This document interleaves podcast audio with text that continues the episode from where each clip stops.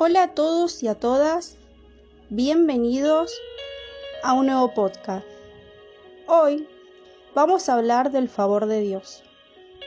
El favor es ese tiempo cuando Dios te corona de favores y misericordias.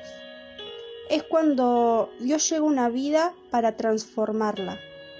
Esos días donde te sentías débil, triste y en el desierto van a ser transformados por el único Rey en Isaías 62.2 dice, Entonces las naciones verán tu justicia y todos los reyes tu gloria, y te será puesto un nombre nuevo que la boca del Señor designará. Ese nombre que dice es un nombre espiritual que proviene del cielo. Es un nombre que Dios nos regala todos los días.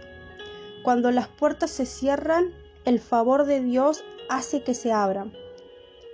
Este se manifiesta en proyectos, negocios, en nuestra familia, en la iglesia y nos ayuda a hacer algo que por nuestra propia fuerza no podemos hacer. En Génesis 6, 8 dice, Noé halló gracia ante los ojos de Dios. Él fue capacitado y preparado para encontrar la forma de construir lo que no sabía construir.